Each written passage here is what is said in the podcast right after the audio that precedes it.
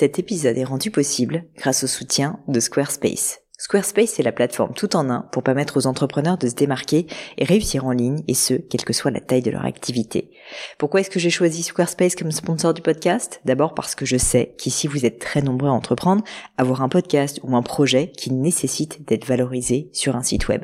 Et que Squarespace propose des outils vraiment simples d'utilisation pour avoir un site beau, propre et efficace en un minimum de temps. Quelques exemples de fonctionnalités, des templates de sites web personnalisables et adaptatifs pour créer des sites beaux et design en un temps record, l'outil email, le nerf de la guerre pour développer votre activité et communiquer avec vos clients, ou encore leur outil SEO intégré pour émerger sur Google sans être un produit métier. Alors si vous voulez donner à votre business toutes les chances de se développer, je ne peux que vous recommander d'aller sur le site squarespace.com. En plus, Squarespace vous offre moins 10% sur votre première commande de site web ou de domaine avec le code Pauline. N'hésitez pas et rendez-vous sur squarespace.com, code Pauline.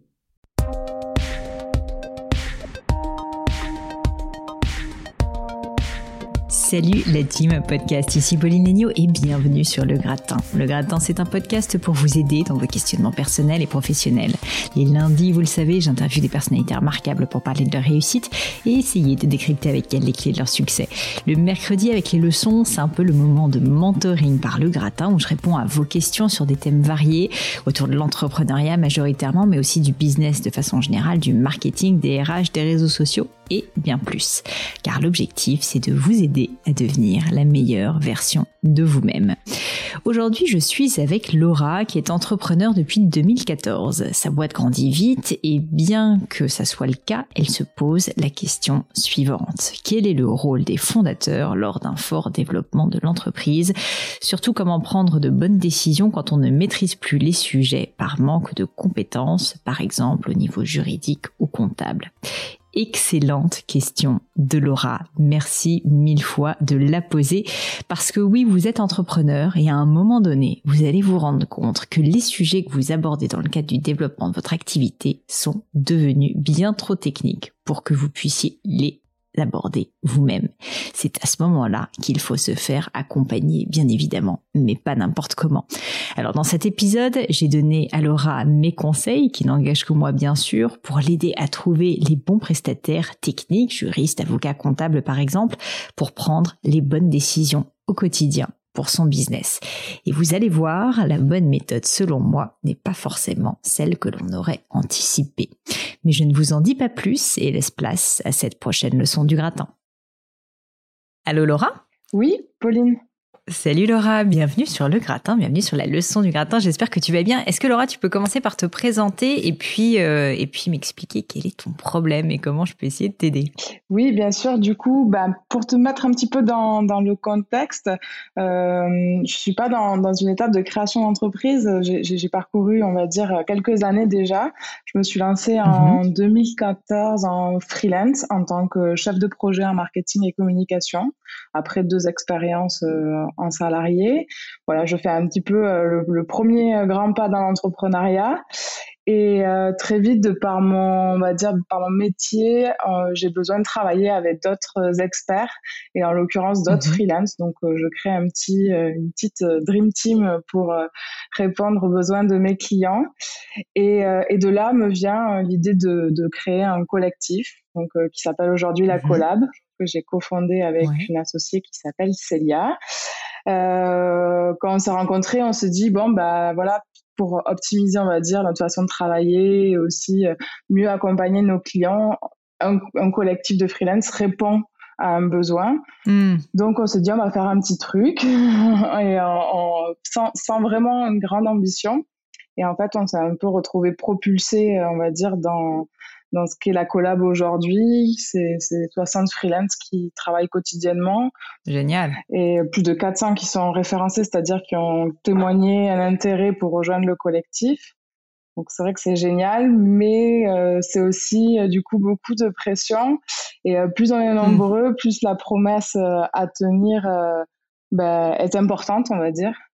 Et du coup, ma question est orientée un petit peu autour de ça. Mon métier, il a amené un petit peu, et mon rôle est amené à évoluer. Je suis je peux plus être 100% freelance euh, et accompagner mes clients. Et du coup, c'est vrai que cette évolution je sens qu'il y a un cap à passer et qu'il faut que je passe moi-même ce cap pour que la, la boîte et le collectif mm. puissent la passer. Et euh, c'est là où c'est un petit peu compliqué. Euh, je ne sais pas trop euh, comment trouver ma place, quelles sont mes vraies mm. missions où j'ai vraiment de la valeur je suis sur plein de tâches où je ne comprends rien à ce qui se passe. c'est normal, c'est normal Laura. Écoute, euh, franchement, merci pour ta question parce que parce que je pense que cette question, peut-être que tu as l'impression d'être un peu la seule dans, dans, dans tes soucis, mais euh, je peux te garantir que c'est une question que à peu près tous les entrepreneurs euh, se posent à un moment dans leur carrière, qui est le passage en fait finalement du bah, du technicien, de la personne, de l'artisan presque, si tu veux, à au dirigeant. Mm. En fait, c'est vraiment ça. Tu es en train de devenir une dirigeante d'entreprise alors que alors que avant bah t'étais un porteur de projet, une porteuse de projet et euh, et que t'étais euh, tu vois t'étais plus focalisé finalement sur des tâches et sur tes compétences et en fait là bah va falloir que tu apprennes à manager des équipes, à diriger des à diriger en fait des gens, à avoir une vision et surtout à déléguer mm. et à faire faire des choses que parfois t'aimais faire, parfois t'aimais pas faire mais que tu vas plus pouvoir faire en tout cas au quotidien. Donc là où déjà je peux te dire essayer de te rassurer, c'est normal euh, que ça fasse peur. C'est pas facile, deuxièmement. Et troisièmement, la bonne nouvelle, si je vois le verre à moitié plein, par contre, on s'en sort et euh, il y a des solutions. Euh, pour essayer de t'aider au mieux, peut-être que le mieux, c'est que je te pose quelques questions. Tu me disais, et je trouvais ça intéressant, en gros, je comprends pas forcément tout. et puis, par ailleurs, bah, les trucs sur lesquels j'avais des compétences, je sens bien qu'aujourd'hui, c'est pas là où finalement j'ai beaucoup de valeur ajoutée. Mhm. Parce que j'imagine qu'en fait, toi, toi aujourd'hui, tu continuais à, à, pas mal euh, travailler avec des clients en direct, donc sur le produit, si je puis dire. C'est ça. Et en gros, tu te rends compte, si j'ai bien compris, que tu dois plus développer euh, l'activité de l'entreprise. Et donc ça, c'est pas forcément, euh, c'est pas forcément quelque chose que tu as l'habitude de faire. C'est ça. Et en fait, j'arrive à déléguer, euh, en fait, les sujets que je, que je maîtrise particulièrement bien, qui touchent au marketing et la communication. Mais par exemple, des, des, des sujets, par exemple, on travaille en ce moment sur la gouvernance, sur le modèle juridique, hmm. sur tout ce qui est RSE. En fait, comme ce sont des sujets que je maîtrise mal, euh, je sais qu'il faut que je me fasse accompagner, mais j'ai la sensation que même quand je suis dans, dans, dans, dans l'écoute et dans, que je fais confiance à quelqu'un, j'ai plus mon propre arbitre pour savoir quelle est la bonne euh, solution et etc. Et du coup, je trouve ça un petit peu compliqué. On dit souvent qu'il faut pas trop écouter les gens euh, qui conseillent parce que tout le monde a un petit peu sa, sa propre idée, mais finalement, quand, quand on est soi-même limité, on est obligé d'écouter quoi. Bien sûr, bien sûr. Bah surtout si t'as pas la connaissance et sur des sujets techniques, euh, juridiques, euh, euh, financiers, de comptabilité. en fait, si tu veux, toi, ton bon sens d'entrepreneur et ta vision et là où tu veux aller, ça restera toujours les tiens et ça sera toujours à toi si tu veux de décider et de prendre la décision finale. Après, si tu veux savoir interroger les bons prestataires, réussir à collaborer avec eux, les challenger et, euh, et, et, creuser les sujets avec eux, mais en fait, bah, écouter aussi leurs, pardon, leurs recommandations. Ça, si tu veux, c'est vraiment ton métier d'entrepreneur. Je te donne un exemple. Euh, moi, dans ma boîte, euh, bien des fois, avec mon associé, on est obligé de, évidemment, demander des avis sur des sujets techniques, de par exemple propriété intellectuelle, à, à, des, à des avocats. Évidemment, en fait, on n'a pas la vérité révélée dessus avec le temps, comme ça fait maintenant plusieurs fois, si tu veux qu'on pose des questions, bah en fait on commence à avoir plus de connaissances et du coup nos questions sont de plus en plus pertinentes. Et donc toi, si tu veux, il faut que tu gardes de la même manière cet état d'esprit de curiosité, de même si c'est des sujets qui te passionnent pas forcément, tu sais qu'ils sont importants. Je dis n'importe quoi, des sujets comptables, des sujets financiers. Il faut quand même que tu te dises que tu as envie de comprendre les grands concepts. Il faut pas avoir peur, si tu veux, de ce genre de sujet technique parce que tout ça, ce sont des outils. C'est pas euh, souvent en fait, c'est pas très intuitif parce que bah, comme c'est des experts qui les maîtrisent, ils vont utiliser des jargons qui mm. sont euh, parfois franchement pas très accessibles. Mais la réalité, c'est que les concepts derrière souvent sont pas très compliqués. Et donc toi, ton rôle d'entrepreneur, sincèrement à ce stade, c'est deux choses. C'est de trouver les bonnes personnes et deuxièmement de poser des questions et d'apprendre et de ne pas avoir peur de poser des questions avec euh, vraiment sans relâche si tu veux, euh, avec pour objectif de comprendre les grands concepts. Et ensuite comme ça ça va te permettre de pouvoir à terme challenger les personnes avec lesquelles tu travailles. Parce que le but c'est pas que tu le fasses toi-même, c'est pas que tu deviennes juriste, le but c'est pas que tu deviennes expert comptable, mais par contre que tu sois capable un d'identifier si jamais ton prestataire il est bon ou il est pas bon Et deuxièmement, euh, bah, quand tu as des nouveaux sujets qui arrivent, euh, que tu puisses par exemple les guider en leur disant bah là je pense qu'il faudrait aller par, par là, là je pense que en fait ça ça serait un bon angle d'attaque, etc., etc. Mhm. Encore un exemple euh, avec un avocat, si tu veux, un avocat, je, je, dis n'importe quoi. Beaucoup de personnes me posent en ce moment la question de ah je veux déposer je veux déposer un nom pour ma future boîte, mais ce nom est déjà pris, qu'est-ce que je peux faire? Tu peux aller voir un avocat dans ce genre de cas et un peu bien en tête lui dire euh, quels sont euh, comment je fais pour faire un procès, euh, tu vois, à la personne qui a déjà pris ce nom pour essayer de le prendre. Ça c'est une manière de le faire. Une deuxième manière de le faire, c'est de se dire ok, peut-être qu'un moyen plus intelligent, c'est de passer par une procédure, par exemple la procédure de déchéance qui permet justement quand une personne n'a pas utilisé un nom pendant des années de pouvoir se l'approprier. Et ça, par exemple, c'est une procédure qui est beaucoup plus simple. Si jamais tu as cette connaissance tu vois, si tu veux, qu'il y ait une connaissance finalement assez, euh, assez, enfin, simple, tu vas pouvoir guider ton avocat en lui disant, moi, je pense que la procédure de déchéance est bien. J'aimerais avoir votre conseil sur est-ce que, euh, selon vous, si jamais on fait ça, déjà combien ça va me coûter, combien de temps ça va prendre, et euh, et est-ce que vous pensez qu'il y a 50% de chances que ça marche, 20% de chance ou 85% mmh. Un avocat, si tu veux, ou un conseil, c'est ça, si tu veux, son rôle. Ça va pas être de dire ce qu'il faut faire. Lui, il va jamais te dire ce qu'il faut faire. Et d'ailleurs, c'est plutôt bien. C'est toi qui dois prendre la décision Mhm. Mais par contre, il va pouvoir te donner des clés de l'information pour que toi, tu puisses prendre ta décision. Mais du coup, pour que tu aies cette information, il bah, faut lui poser des questions. Tu vois, faut lui poser des questions parce que sinon, en fait, euh, il va juste, euh, il va juste parfois bosser et en plus, comme on sait que ça peut coûter assez cher, ça va te coûter une fortune pour euh, je dis pas des résultats qui sont pas bons, mais pour euh, des résultats euh, qui sont pas forcément euh, ceux dont tu as besoin, tout simplement. Donc, donc, ce que je veux dire par là, c'est que un, il faut pas que tu aies peur de poser des questions. Je pense que ça, c'est quelque chose quand on n'a pas, tu vois, de formation, qu'on a un petit syndrome de l'imposteur, on, peut avoir tendance à se dire non, mais en fait, je devrais savoir ça, je suis un peu nul. Franchement, je te jure, Laura, mais, mais, mais 80% des gens, même eux, même les techniciens, parfois quand tu leur poses une question qui paraît débile, souvent plus la question paraît débile, moins elle l'est. Parce que tu leur dis, mais ça, en fait, euh, j'ai pas bien compris, c'est quoi exactement? Tu vas te rendre compte que même eux, parfois, ils ont du mal à, le dire parce qu'ils sont devenus tellement experts, si tu veux, que les concepts simples, euh, ils les ont oubliés reste vraiment dans l'état d'esprit de te dire, tu, c'est toi qui connais ton business, tu dois surtout avoir du bon sens, c'est le plus important, et c'est ça ton rôle de dirigeant d'entreprise. C'est pas, c'est pas d'être une technicienne, si tu veux, juridique euh, ou financière. Et, euh, et si tu fais ça, je pense que ça va te permettre de, bah, de voir aussi quels sont les types de personnes avec lesquelles tu travailles le mieux, et euh, peu à peu, si tu veux, de te créer un peu une, voilà, une comment dire, une équipe, si tu veux, même si elle est externalisée, d'experts avec lesquels tu vas pouvoir travailler et tu vas pouvoir puiser dedans. C'est un peu comme des mentors, tu vois. Tu en auras un juridique, un RH peut-être, un comptable, sur tous ces sujets que tu maîtrises pas parfaitement, mais qui vont vraiment pouvoir te guider euh, quand tu auras des questions. C'est vrai que c'est intéressant. Du coup, mon rôle, c'est de poser les bonnes questions et puis ensuite, euh, pour savoir à, à qui faire confiance et pouvoir prendre mes décisions, finalement, ce seront des personnes qui m'y répondront le mieux, enfin en tout cas de la façon la plus claire Exactement. et pour moi par rapport à mon business que vers lesquels j'irai naturellement en fait. Exactement, parce que tu vois, si je te donne un exemple, si jamais tu poses une question à un avocat, mettons, même c'est un très bon avocat qui coûterait très cher, etc., qui serait formidable et qui serait très technique, peut-être qu'il va te répondre de manière hyper technique. Mais si toi, derrière, en tant qu'entrepreneur, tu captes rien, parce que en gros le type il est tellement technique, il s'adresse tellement habituellement qu'à d'autres personnes qui sont très techniques que du coup la collaboration, votre collaboration, elle est elle est pas très fructueuse mhm. parce qu'en gros euh, bah, juste tu acquiesces à tout ce qu'il dit, mais en fait la vérité c'est que tu n'as pas compris. Mais fuis cette personne, pas parce qu'elle est mauvaise, pas parce qu'elle est méchante, pas parce que c'est pas un bon professionnel, mais juste parce que vous n'êtes pas adapté. Alors que peut-être qu'un autre avocat ou un autre juriste ou un autre euh, expert comptable qui a les bons mots si tu veux mhm. pour t'expliquer et pour euh, finalement t'aider parce que son rôle, c'est vraiment ça dans ta prise de décision, bah là, vas-y. Et donc, c'est pour ça que moi, ce que je te conseille, c'est vraiment, vraiment sur tous tes collaborateurs, tous tes prestataires, on va dire experts, externes, que tu leur poses des questions quand tu ne comprends pas. Et si jamais tu sens que dans leurs réponses, ben, vraiment, ça paraît euh, didactique et simple pour toi, ben, franchement, mais vas-y, au contraire, c'est génial. Et quand tu commences à avoir des collaborateurs comme ça externes, mhm. qui sont des personnes avec lesquelles, euh, enfin, qui t'expliquent les choses et, qui se mettent vraiment à ta disposition, mais franchement, c'est un bonheur de bosser avec.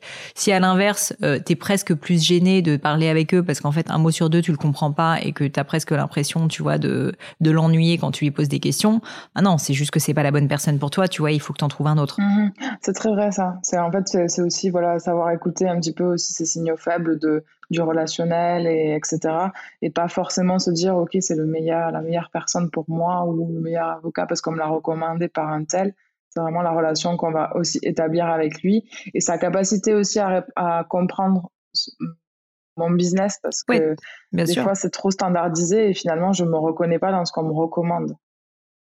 Exactement, mhm. exactement. Mais vraiment, si tu veux, si je peux te donner un message, c'est presque plus, si tu veux, un message à toi, Laura, euh, mhm. plus que la dirigeante, c'est il n'y a pas de questions stupides. Mhm. Vraiment, il n'y a pas de questions stupides si jamais tu ne comprends pas. Et moi, j'ai mis des années hein, avant de le faire parce que on est dans un système en France où euh, lever la main à l'école, bah en fait, euh, c'est un peu un aveu de faiblesse. Que en tant que dirigeant, peut-être de femme aussi, bah t'as honte parfois de d'avouer que tu sais pas, peut-être mhm. que t'as pas fait les études. Enfin, il y a plein de choses, je suis sûre, qui expliquent ce phénomène. Mais en fait, dis-toi que c'est pour le, le mieux de ta boîte. Il faut que tu poses ces questions parce que toi, ton devoir de dirigeant d'entreprise, c'est de comprendre.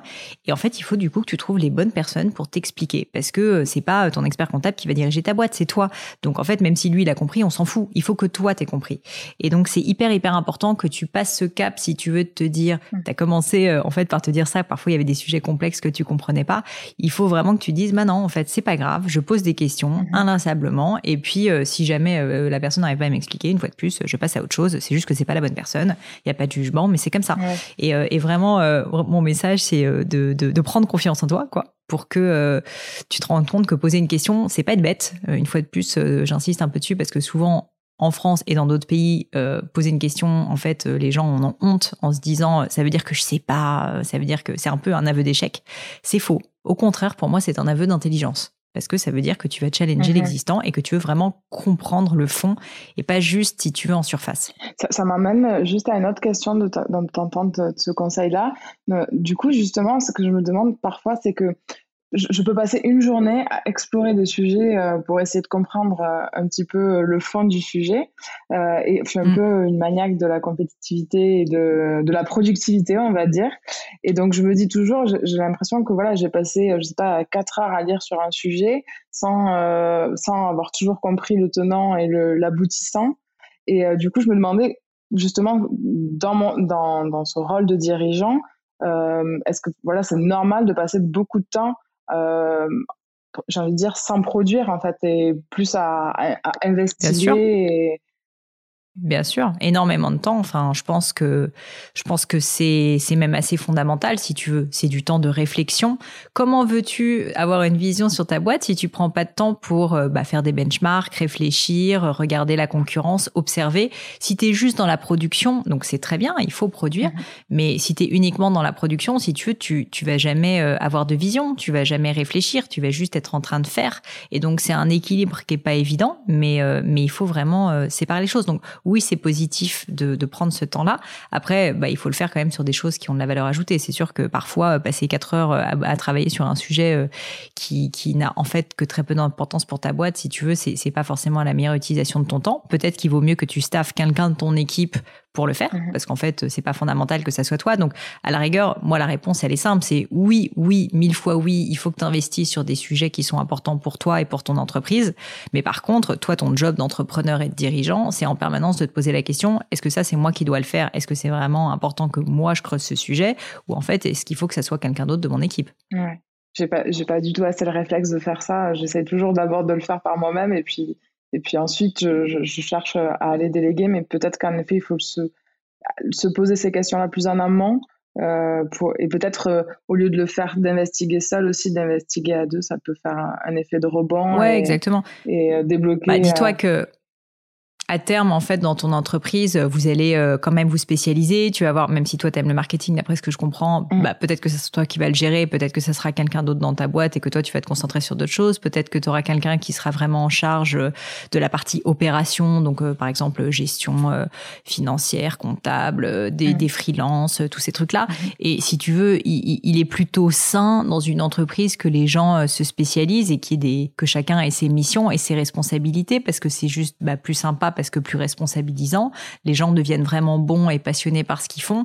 Alors que si toi, tu fais un petit peu tout et surtout tu essayes de tout faire soit mhm. tu vas juste devenir un goulot d'étranglement pour ta boîte, ce qui est euh, évidemment le grand classique. Euh, et, bien, euh, quand je dis le grand classique, je suis passé par là, tout le monde est passé par là, je fais des rechutes. Enfin, tu vois, c'est pas, il y a pas de jugement, mais je veux dire, c'est un peu le problème quand on crée sa boîte, quoi. C'est que en gros, on, est très souvent le goulot d'étranglement. Et toi, en permanence, surtout si tu es en train de croître beaucoup, bah faut que tu dises, il faut précisément pas que je sois le goulot d'étranglement. Mhm. Donc ça veut dire qu'il faut que tu trouves des moyens pour que bah, tu responsabilises des, des, personnes dans ton entreprise pour pour prendre le relais et pour euh, juste avoir plus de puissance parce que à plusieurs euh, on fait plus que tout seul. Bien sûr. Et justement dans cette puissance et du coup dans le côté euh, justement délégué, aller chercher les experts, etc. Depuis le début, en fait, la collab, elle, s'est créée sur un modèle d'autofinancement. En fait, on est une activité qui est rentable, qui fait des bénéfices. Les bénéfices sont réinjectés d'après pour réinvestir et pour donner encore plus de d'envergure, on va dire, euh, aux freelances qui font partie de, de, l'entreprise. Mais euh, justement, je, me pose aussi cette question, c'est pour passer ce cap et m'entourer des bonnes personnes et, peut-être arriver à déléguer, euh, c'est peut-être là aussi le moment où il faut aller, aller chercher du financement bancaire, subvention ou autre. Ouais, ça, bah, écoute, oui, ça, ça, peut tout à fait. Si, si aujourd'hui, je sais, je connais pas les chiffres de ton entreprise et, mais, mais si tu sens, si tu veux, que pour euh, bah, toi te libérer du temps et justement te consacrer plus au développement de l'activité, à de nouveaux produits, à la vision de la boîte, euh, et qui sont pas des trucs pipeaux, hein, je le précise, euh, qui sont en fait fondamentaux et la structuration de ton entreprise, typiquement réfléchir là, comme on est en train de le faire aujourd'hui, à est-ce que je dois le financer l'entreprise, est-ce que je dois déléguer, à qui je dois déléguer, etc. Donc ça, c'est ça ton job si tu veux d'entrepreneur probablement qu'il va falloir que tu recrutes des personnes pour t'assister sur plein de missions ou plein de tâches que tu fais aujourd'hui qui te prennent un temps fou euh, et qui sont pas forcément euh, en fait euh, qui, qui sont qui sont importantes. Mais en fait c'est pas important que ce soit toi qui les fasses c'est ça la question si c'est est-ce que c'est important premièrement? Donc là, oui, on le garde, sinon on l'élimine. Mhm. Et si c'est important, est-ce que c'est moi qui dois le faire ou est-ce que c'est quelqu'un d'autre? Et a priori, euh, je suis sûre qu'il y a un certain nombre de choses que tu fais aujourd'hui euh, où, euh, en fait, euh, juste, bah, tu pourrais te libérer énormément de temps et surtout avoir des personnes qui seraient peut-être plus expertes et, et plus et responsabilisées vraiment sur ce sujet spécifique si tu le déléguais. Donc, on prend l'exemple, par exemple, du marketing. Je sais pas, tu pourrais avoir une personne qui soit vraiment dédiée à temps plein au marketing et donc à, acquérir des leads si tu veux, sur euh, pour ton business. Euh, ça pourrait être une personne qui serait en charge, je sais pas, de la communication, donc euh, relations presse, influence, etc. Ça pourrait être une personne qui serait dédiée vraiment, on en parlait tout à l'heure, aux opérations, donc, donc dont le job, si tu veux, c'est de faire en sorte que la gestion soit bonne, que ça roule. tu vois, c'est ça, c'est la question qu'il faut que tu poses effectivement. Et si, aujourd'hui tu as la capacité de payer ces, ces personnes-là avec avec bah, tes fonds propres, tant mieux. Si jamais ça n'est pas le cas, effectivement, ça peut être une bonne option que soit de euh, trouver un prêt et si tu as été rentable euh, pendant des années, bah, a priori, je pense que tu y arriveras. Sinon, euh, sinon effectivement, l'option de lever des fonds est une bonne option. L'option de lever des fonds, on va pas, on va pas en parler en détail parce que ça, ça mériterait un épisode entier. Mais elle est ni bien ni pas bien. C'est juste qu'il y a une réalité, c'est que si tu lèves des fonds, bah, tu auras d'autres associés dans ton entreprise. Donc ça veut dire que ce qui est super, c'est que tu auras eu de l'argent en échange de parts de ton activité. À l'inverse, ça veut dire qu'aussi tu leur seras redevable, euh, notamment au niveau des chiffres probablement, d'un certain nombre de, on va dire, de contraintes administratives. Donc, euh, ce que je veux dire, c'est que c'est pas non plus euh, la panacée, c'est-à-dire que tout dans la vie, si tu veux, quand tu, tu, il y a des trade-offs comme ils disent aux États-Unis, c'est-à-dire que c'est, pas gratuit, tu vois. Oui. Oui, oui. je pense que, enfin, la levée de fonds, c'est vrai que c'est c'est en, tout cas j'ai jamais créé enfin avancé avec cette idée de lever des fonds et je sais qu'on était dans une période où il y avait beaucoup de startups qui cherchaient à lever des fonds, etc. Et j'ai toujours été plutôt sur un modèle voilà, de étape par étape, euh, rentabilité mm. first. Euh, je suis dans la prestation de service mm-hmm. aussi, donc euh, je pense que c'est une vision en tout cas plus durable et plus peut-être sereine d'avancer de, comme ça.